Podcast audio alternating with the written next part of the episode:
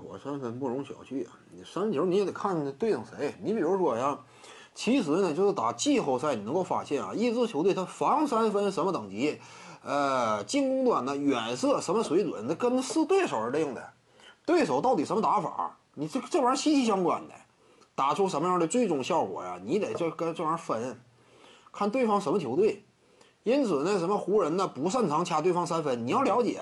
面对掘金队，掘金队本身就能投。除此之外呢，两大核心约基奇和穆雷，你怎么选择，对不对？你无限进行换防啊。很多时候湖人队倾向于我让霍华德始终站在约基奇前面。你这种选择之下，他外线出手就有一定的机会吗？湖人队面对掘金呢？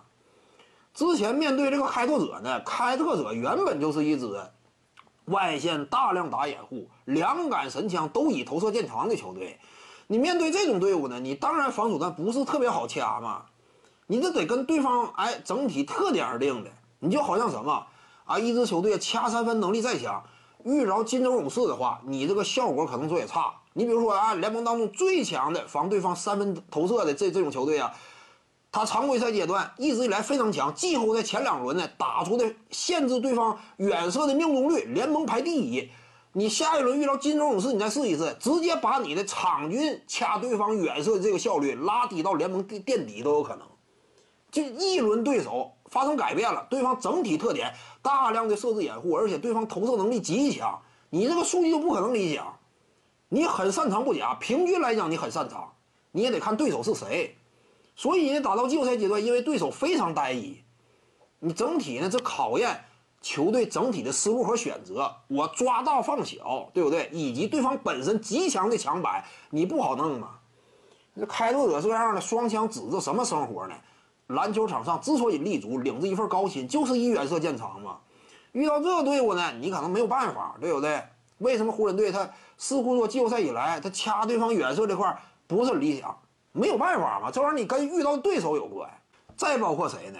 就是。猛男和胡子率领的某支球队，这是典型的远射型大队嘛？你这就怎么讲呢？你这个队伍就是大量投远射的。你说你掐他呀？